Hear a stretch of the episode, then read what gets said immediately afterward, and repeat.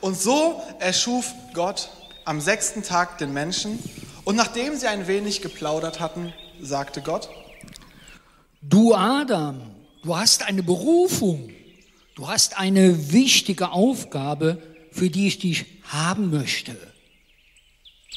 Ja, Gott. Was ist es denn? Siehst du meine ganze Schöpfung? Ja, Gott. Sie ist echt riesig. Danke für mich und eine schöne, dass du mich in eine schöne Welt gesetzt hast. Ich möchte, dass du, ich möchte, dass du allem, was ich geschaffen habe, einen Namen gibst. Allem, Gott? Ja, allem. Den Pflanzen, den Tieren, einfach allem, was ich geschaffen habe. Ich möchte dich mit hineinnehmen, indem du allem Namen gibst. Okay, das ist ganz schön viel. Du hast Zeit. Okay, dann würde ich dir eine Liste machen mit ein paar Vorschlägen und du kannst sie dann sagen, ob sie dir passen. Nein, du hast mich falsch verstanden. Du entscheidest. Du entscheidest, welchen Namen welches Tier oder welche Pflanze bekommt. Wirklich? Ja, Und wenn ich etwas falsch mache? Kannst du nicht, du hast keine Kriterien dafür. Also ich darf wirklich den Namen nehmen, die ich möchte? Ja, du darfst. Okay, dann fange ich jetzt an. Nein, Hä? Wieso denn nicht? vielen, vielen Dank an euch beide. Danke, dass ihr so spontan wart.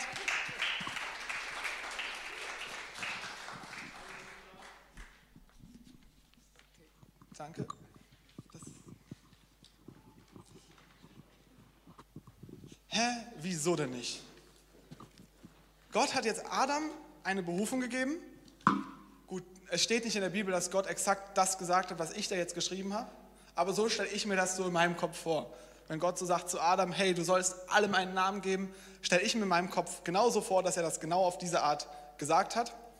Und jetzt stellt sich natürlich die Frage, warum sagt Gott am Ende, als Adam dann doch motiviert ist und anfangen möchte, nee, jetzt nicht. Ich meine, ist ja eine interessante Frage. Ich meine, vielleicht sagst du jetzt, ja, das steht ja gar nicht in der Bibel, dass er das gesagt hat. Also vielleicht erzähle ich hier Blödsinn. Ähm, deswegen wichtig, egal was du auf irgendeiner Bühne hörst, von irgendeinem Sprecher hörst, auf YouTube, egal wo du bist, du bist selber verantwortlich dafür, dass du in der Bibel liest und nachschaust, ob es sich so verhält. Aber natürlich erzähle ich hier keinen Blödsinn. Ähm, und das möchte ich euch gleich erklären. Vielleicht geht es in unserem Leben so, dass wir gerade motiviert sind, für Gott etwas zu machen und Gott sagt Nein. Das kann verschiedene Gründe haben. Paulus hatte diese Situation zum Beispiel. Ähm, er will in ein Land reisen und der Heilige Geist sagt ihm, nein, da gehst du nicht hin.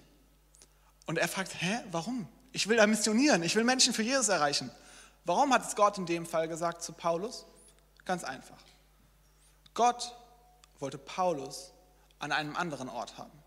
An einem anderen Ort, wo er einfach viel mehr Frucht bringen kann. Das wusste Paulus zu dem Zeitpunkt nicht. Aber das war der Grund, warum Gott in dem Fall Nein gesagt hat. Warum sagt Gott in diesem Fall Nein?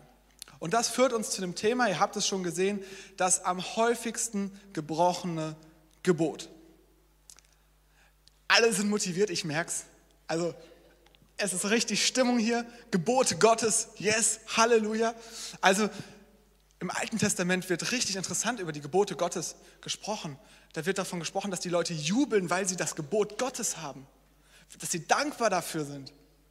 Weil das Gebot Gottes für sie bedeutet hat, hey, Gott hat mit uns geredet. Also volle Begeisterung hier, ich merk's. Gebote sind super, ne? Irgendwer anders bestimmt, was man machen darf und nicht. Klingt gut, oder? Nicht so? Also wenn du jetzt sagst nicht so, dann bist du wahrscheinlich ein ganz normaler Mensch, weil wir sind ganz normale Menschen und wir wollen nicht, dass irgendwer anders bestimmt, was wir machen wollen. Und trotzdem gibt es Dinge, die von außen bestimmt werden, die vielleicht gut für uns sind. Wir leben zum Beispiel in Deutschland hier. Und in Deutschland gibt es Gesetze. Das ist jetzt ein bisschen schärfer formuliert als Gebot, aber im Endeffekt dasselbe. Und Gesetze sagen zum Beispiel, du darfst nicht töten. Ne? Also ich würde sagen, das ist ein gutes Gesetz. Also, also mich freut es, dass es dieses Gesetz in Deutschland gibt, weil gäbe es das nicht, hätten wir ein Problem. Und so gibt es vielleicht Gesetze, die sind ganz logisch, und dann gibt es wieder andere Gesetze, da fragen wir uns, muss ich jetzt so viel bezahlen an Steuern? Muss das alles sein? Aber es gibt Gesetze, da ist uns ganz klar, okay, das ist gut, und es gibt Gesetze, da stellen wir vielleicht unser Fragezeichen dran, weil sie uns nicht so gut gefallen. Und genauso ist es in der Bibel. In der Bibel gibt es genauso Gebote, da würde jeder sagen, ja, das ist gut, ohne jede Frage. Du sollst nicht stehlen. Ja, klingt gut, ist richtig. Da fragt keiner nach, ja, aber Gott, ein bisschen stehlen, ist das erlaubt? So, so ein, ist doch nicht, nein, jedem ist klar, so grundsätzlich, stehlen ist nicht gut. Genauso morden, auch nicht gut. Steht auch in der Bibel, an das Gebot fragt keiner, ja, aber gilt das für uns heute als Christen denn doch? Ich meine, das ist das Alte Testament. Dürfen wir nicht heute jemanden umbringen? Ich meine, würde niemand fragen, weil jedem ist klar, okay, das ist gut. Aber dann gibt es auch die Gebote, die uns vielleicht nicht sofort als logisch erscheinen. Und hier kommen wir zum am häufigsten gebrochenen Gebot. Nicht am häufigsten von der Anzahl, wie oft man es bricht. Darauf hat mich Elias hingewiesen, dass man vielleicht andere Sachen häufiger nicht macht, aber ein Gebot, wo die meisten Christen nicht mal versuchen, es einzuhalten. Und zwar lesen wir davon in 2. Mose 20. Und zwar heißt es da, denke an den Sabbat als einen Tag, der mir allein geweiht wird. Yes, Leute, der Sabbat. Uh, ich sehe volle Begeisterung überall. Keine Sorge, die kommt noch. Sechs Tage sollst du deine Arbeit verrichten, aber der siebte Tag ist der Ruhetag, der mir, dem Herrn, deinen Gott gehört. An diesem Tag sollst du nicht arbeiten, weder du noch deine Kinder, weder dein Knecht noch deine Magd, auch nicht die Tiere oder der Fremde, der bei dir lebt. Ich sehe volle Begeisterung. Vielleicht fragt sich der eine oder andere, was soll das? Wir leben im neuen Bund und kennt vielleicht auch noch die Textstelle aus dem Neuen Testament. Manche halten manche Tage so, manche anders, alles ist gut irgendwie. Was soll das jetzt hier? Nun, Gott sagt das in dem Fall, so in meiner Vorstellung, auch zu Adam. Weil Gott hat Adam am sechsten Tag geschaffen, hat ihm dann seine Berufung gegeben und dann wollte Adam loslegen und dann kam aber erstmal der siebte Tag und Gott sagt so, nee, jetzt ganz entspannt, chillen wir mal eine Runde, verbringen Zeit gemeinsam und machen einen Tag frei in der Woche. Einen Tag in der Woche frei machen. Wann soll man das machen? Ne? Also die Woche ist voll. Vielleicht denkst du jetzt, ja gut, aber wir haben ja zwei Tage in der Woche frei. Ey, wir sind ja richtig gut unterwegs, oder? Richtig gut. Hey, zwei Tage in der Woche frei, wir sind schon weiter, als die in der Bibel waren. Aber wenn ich so auf meinen freien Tag schaue, dann stelle ich doch oft fest, dass er gefüllt ist mit irgendwelchen Dingen, die erledigt werden müssen. Zum Beispiel, ich hab, bei mir ist es so, ich mache Samstag und Sonntag, mache ich ganz viel in der Gemeinde und dafür habe ich dann Montag frei. Und das heißt, ich fülle den Montag mit allen möglichen Arztterminen, mit allen möglichen To-Dos und dies und das. Und ich stelle so fest, so wirklich frei mache ich den Tag ja nicht so ganz. Weil irgendwie, es gibt ständig was zu erledigen. Es gibt ständig jemanden, der noch was von einem wissen will. Es gibt immer irgendwas noch im Haushalt zu erledigen. Dann gibt es noch den Rasen vielleicht zu mähen. Gut, ich habe keinen Rasen, yes. fällt noch weg. Irgendwann habe ich auch einen Rasen, den es gilt zu mähen.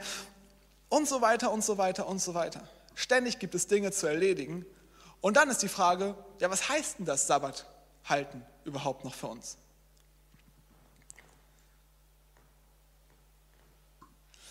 Ich bin gerade so ein bisschen mit Gott im Training, montags keine To-Dos zu machen. Und das ist schwierig, weil ich bin so ein IT-Typ, ich mag Technik, das heißt, ich habe alles immer griffbereit. Egal was, ich kann alles jederzeit machen. Und das bedeutet, ich kann natürlich auch jedes To-Do jederzeit erledigen. Und in einer immer weiter vernetzten Welt kommt es dazu, dass jeder jederzeit erreichbar ist und jederzeit noch eine Aufgabe kriegen kann. Und man eigentlich sich die Frage stellt, okay, und wann mache ich jetzt Ruhepause? Wann geht es wirklich? Also wann habe ich noch frei im Sinne von frei und nicht im Sinne von, ich kann jetzt die anderen Sachen erledigen, die ich nicht geschafft habe zu erledigen. Vielleicht ist es ein klassisches Bild für dich, du kommst freitagsabends aus der Arbeit nach Hause und bist am Montag genauso erschöpft, wie du Freitag warst. Einfach weil du hattest zwar theoretisch zwei Tage frei, aber diese zwei Tage waren so gefüllt, dass sie dir keine Erholung gebracht haben. Und jetzt kommt das Gebot Gottes. Das Gebot Gottes, wo wir sagen, oh Mann, noch ein To-Do auf unserer Liste, was wir einhalten müssen. Noch eine Aufgabe. Jetzt muss ich auch noch einen Tag frei machen.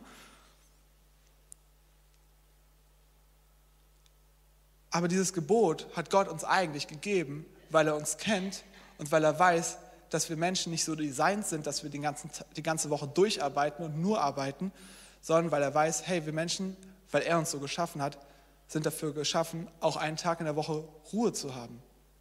Abzuschalten von all den Aufgaben, die da sind. Und die Bibel hört an der Stelle nicht auf.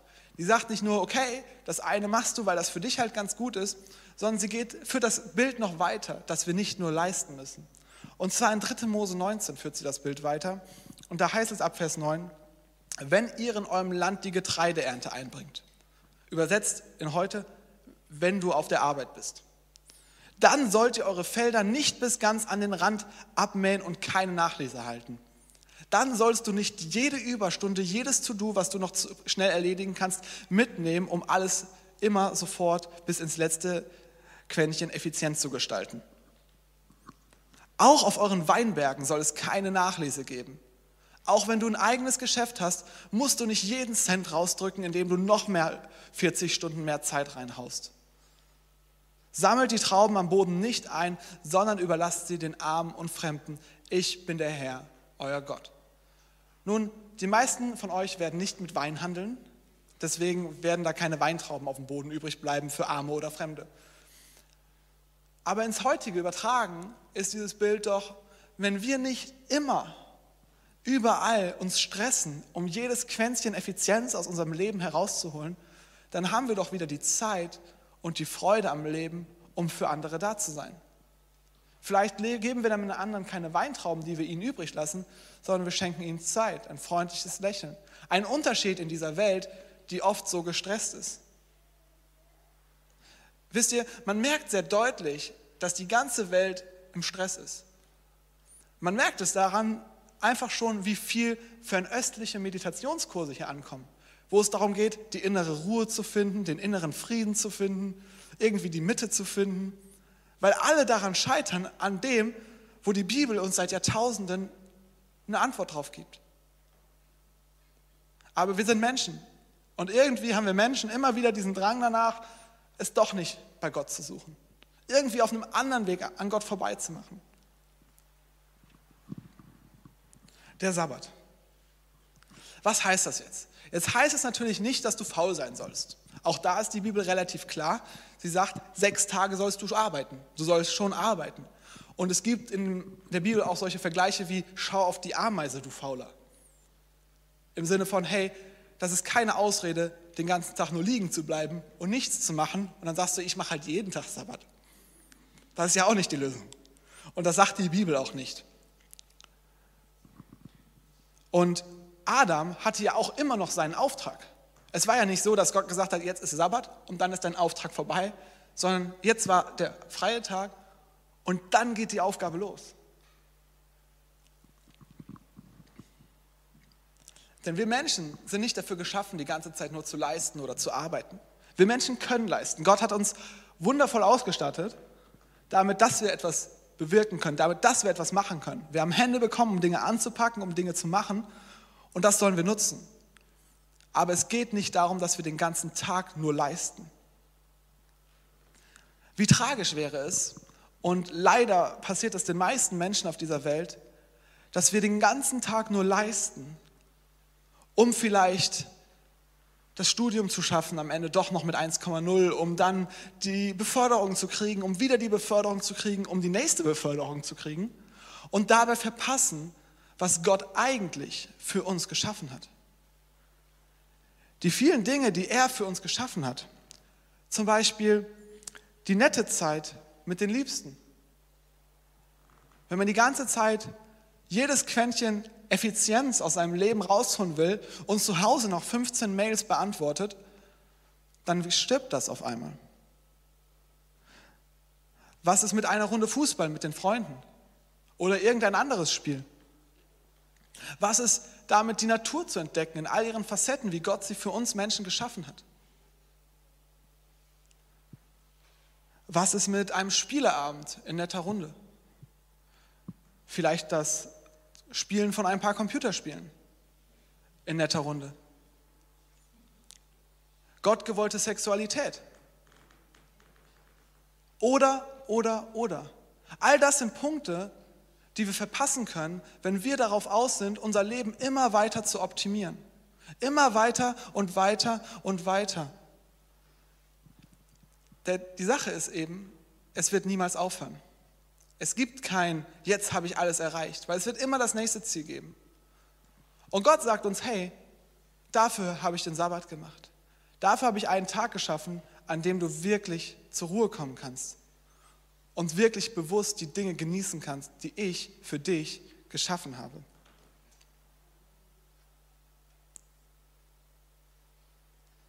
Das sind alles Dinge, die Gott für uns geschaffen hat, durch die wir aufblühen sollen. Das am häufigsten gebrochene Gebot. Also unter den Facetten würde ich sagen, klingt es gar nicht mehr so schlimm, das Gebot. Ist eigentlich eine ganz gute Idee, weil wir Menschen eh auf der Suche nach diesem Frieden sind. Und gleichzeitig haben wir gelesen, hat es die Möglichkeit, dass wir auch noch unser Umfeld positiv prägen. Dass wir auf einmal, weil wir vielleicht anders sind als alle, die so gestresst sind, weil wir göttliche Prinzipien in unserem Leben leben, einen Unterschied in unserer Welt machen, weil auf einmal wir aus dem Wochenende kommen mit frischer Energie und auf einmal uns alle auf der Arbeit fragen, hey, was ist mit dir passiert? Und auf einmal können wir Zeugnis geben und sagen, hey ja, ich habe einen Tag in der Woche, den ich darum widme, zur Ruhe zu kommen und Gott zu begegnen und das zu erleben, was Gott für mich geschaffen hat. Nun, jetzt kann man immer noch berechtigt einwenden, das ist ja alles das Alte Testament. Gilt das denn überhaupt noch? Und ich meine, Jesus hat ja ständig mit den Pharisäern gestritten darüber, was jetzt mit dem Sabbat ist. Also eigentlich könnte man auch sagen, ja gut, Altes Testament. Deswegen lasst uns einfach noch den Blick in das Neue Testament zu Jesus richten. Was hat Jesus am Sabbat so gemacht? Was hat er gesagt? Nun, Jesus hat sieben Wunder am Sabbat getan, tatsächlich in der Bibel. Und zwar, er hat einen Dämon ausgetrieben, er hat Petrus Schwiegermutter geheilt, einen Gelähmten geheilt, eine deformierte Hand geheilt, einen Mann von geschwollenen Armen und Beinen geheilt, einen Blinden sehend gemacht. Klingt ganz schön stressig, oder? Hat sich Gott das vielleicht doch anders überlegt im Neuen Testament und gesagt so, hm, also das mit dem Sabbat war so eine Idee von mir, aber irgendwie hat das wohl nicht so geklappt. Deswegen hat Jesus das jetzt einfach mal klargestellt und anders gemacht. Weil ich habe mich da wohl geirrt. War doch nicht so die gute Idee. Ich glaube nicht. Ich glaube nicht, dass Gott irgendwann feststellt, okay, das war doch kein gutes, keine gute Idee, streichen wir wieder, machen wir es anders, sondern ich glaube, es handelt sich nur um eine falsche Vorstellung, die die Menschen vom Sabbat haben. Heute wie damals, die Jesus hier konfrontiert. Und er wird sehr deutlich in Markus 2 ab Vers 23. Und zwar heißt es da, an einem Sabbat ging Jesus mit seinen Jüngern durch die Getreidefelder. Unterwegs fingen die Jünger an, Ehren abzureißen und die Körner zu essen. Da beschwerten sich die Pharisäer bei Jesus. Sieh dir an, was sie tun. Ist am Sabbat das nicht erlaubt? Ist doch nicht erlaubt. Aber Jesus antwortete ihnen, habt ihr denn nie gelesen, was König David tat, als er und seine Männer in Not geraten waren und Hunger hatten. Damals ging er in das Haus Gottes, er aß mit seinen Männern von dem Brot, das Gott geweiht war und das nur die Priester essen durften. Und Jesus fügte hinzu, der Sabbat wurde doch für den Menschen geschaffen und nicht der Mensch für den Sabbat. Deshalb ist der Menschensohn auch der Herr über den Sabbat und kann somit entscheiden, was am Sabbat erlaubt ist zu tun. Der Sabbat wurde für den Menschen geschaffen und nicht der Mensch für den Sabbat. Oftmals haben wir als Menschen, wenn wir vom Gebot Gottes hören, diese Vorstellung von, ja, jetzt will Gott irgendetwas von uns einengen, irgendetwas, das wir doch nicht machen dürfen. Und dabei hat Gott es eigentlich geschaffen, damit es uns gut geht. Damit es uns gut geht. Bei manchen Geboten ist uns das klar. Aber beim Sabbat oft nicht.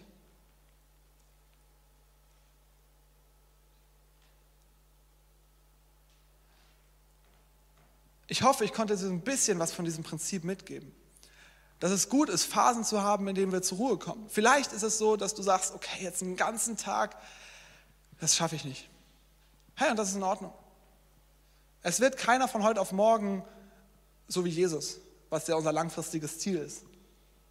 Es geht einen Schritt nach dem anderen. Und vielleicht ist es für dich, dass du sagst, okay, ich nehme zumindest mal einen Abend in der Woche. Einen Abend in der Woche an dem ich etwas tue, wo ich sage, okay, diese Zeit nutze ich, um aufzutanken, um zur Ruhe zu kommen, um Zeit mit Gott zu haben. Für mich ist es ganz spannend, dann zu sagen, okay, ich packe mein Handy weg. Warum? Weil in meinem Handy sind meine To-Dos drin. Wenn ich mein Handy wegtue, bin ich nicht erreichbar. Das bedeutet, wenn mir jemand schreibt, Entschuldigung schon mal, an gewissen Tagen antworte ich nicht. Keine Sorge, ich bin euch nicht böse, ich tue nur mein Handy weg. Aber das ist für mich eine Möglichkeit. Heißt das jetzt, jeder muss am Sabbat sein Handy wegtun? Nein, weil darum geht es nicht. Es geht wiederum nicht um etwas, dass wir sagen, okay, und das muss ich jetzt auch noch machen. Nein, es geht darum, dass du die Freiheit hast, etwas zu tun, was für dich gut ist. Und vielleicht ist es für dich, das Handy wegzutun. Dann mach das vielleicht doch mal. Vielleicht erst mal ein paar Stunden. Probier es aus. Vielleicht ist es aber auch was völlig anderes für dich. Vielleicht ist für dich es voll entspannend, den Rasen zu mähen. Vielleicht. Wenn nicht, dann solltest du es nicht am Sabbat machen. Aber vielleicht ist es deine Sache. Vielleicht ist genau das der Moment, wo du auftankst, weil du bist draußen, du riechst das frische Gras und irgendwie erfüllt es dich. Dann darfst du am Sabbat durchaus Rasen mähen. Weil es nicht darum geht, zu sagen, das und das und das darf ich nicht, sondern es geht darum zu sagen, okay, ich nehme Bewusstsein, um zur Ruhe zu kommen. Und wenn du beim Rasenmähen zur Ruhe kommst, dann kommst du beim Rasenmähen zur Ruhe. Es geht nicht um strikte Einhalten von irgendwelchen Geboten, wo man sagt, okay, das und das und das muss man alles tun. Das ist genau der Punkt, den Jesus an den Pharisäern kritisiert. Das ist genau das, wo Jesus sagt, hey Leute, mir ging es nie darum. Es ging nicht darum, dass du jetzt 15.000 Regeln für diesen einen Tag aufstellst, was man darf, was man nicht darf, so wie sie es damals gemacht hatten, aber es geht mir darum, dass du das Prinzip verstehst, dass es gut ist, wenn du einen Tag in der Woche hast, an dem du zur Ruhe kommst. Einfach zur Ruhe kommen.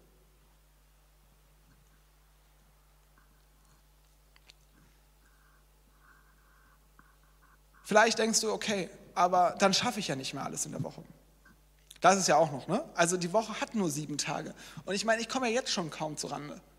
Wie soll ich denn noch wenn ich einen Tag frei mache, das alles schaffen. Vielleicht hast du ein eigenes Geschäft und wenn du nicht arbeitest, kriegst du kein Geld. Wie soll ich denn es schaffen, jetzt einen Tag frei zu machen? Nun, das Volk Israel hatte genau diese Situation. Sie waren in der Wüste unterwegs und Gott hatte ihnen gesagt, hey, einen Tag in der Woche macht ihr Ruhe. Was Gott getan hat, ist, er hat sie versorgt, weil sie das Prinzip eingehalten haben. Er hat dann ihnen einen Tag vorher doppelt so viel gegeben. Was wird Adam gedacht haben, als Gott gesagt hat, ja, jetzt machst du erstmal Pause? Er hat gesagt so, hä, wie soll ich das denn schaffen? Jemals. Ich meine, das ist schon eine riesige Aufgabe. Wenn ich jetzt noch jede Woche einen Tag Pause mache, dann werde ich ja nie fertig. Aber genau das ist der Punkt, wo wir Gott vertrauen dürfen. Dass wenn wir seine Prinzipien leben, wenn wir das tun, was er mit unserem Leben vorhat, dass er uns so segnen wird, dass wir mehr haben werden als vorher. Dass wir wie diese Weinbauern, wie es hier heißt, am Ende den anderen Leuten etwas übrig lassen können. Weil sie es gar nicht nötig haben, das letzte Quäntchen rauszuholen, weil sie von Gott so gesegnet sind, weil sie göttliche Prinzipien leben. Und zum Thema Leistung noch ein Gedanke. Wann hat Gott Adam berufen? Hat Gott Adam berufen, als er gesehen hat, wow, Adam, das ist schon richtig, richtig guter Mensch und der macht richtig viele gute Sachen, den kann ich mit hineinnehmen? Nein. Adam hatte nichts gemacht. Gar nichts. Und Gott hat gesagt, okay, dich nehme ich. Und das ist auf der Druck, ein Druck, in dem ich mich auch selber oft wiederfinde, wo ich so sage, okay, hey, jetzt die Predigt am nächsten Tag muss ich gut vorbereiten, weil es muss ja gut werden. Wo ich mich zurückerinnern darf und sagen kann, okay, wo stand ich denn, als Gott mich berufen hat? Da habe ich nichts gemacht. Gar nichts. Warum mache ich mir dann jetzt den Stress, und statt Gott zu vertrauen, der schon, als ich nichts gemacht hat, gesagt, ich nutze dein Leben. Und jetzt, wo ich etwas mache, brauche ich mir doch keinen Stress dann zu machen. Weil Gott hat schon vorher gesagt, dass er mein Leben gebrauchen will.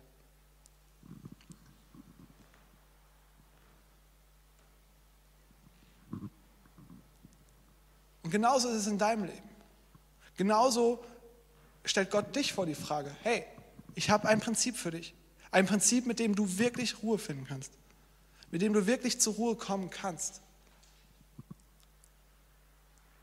Aber du musst mir vertrauen, dass du es auch umsetzt. Und dann kannst du erleben, wie ich dich versorgen werde. Gott hat dich nicht berufen, weil du der Beste bist, weil du der Größte bist und so viel geleistet hast, sondern Gott hat etwas mit deinem Leben vor, einfach weil du bist. Einfach weil du du bist. Mit all den Facetten, die dich umgeben, mit all dem, was dich beschäftigt, mit all den Herausforderungen. Und er fordert dich heraus zu sagen, hey, Nutze doch einen Tag in der Woche, um wirklich zur Ruhe zu kommen. Lass uns zum Abschluss gemeinsam aufstehen. Ich möchte noch beten.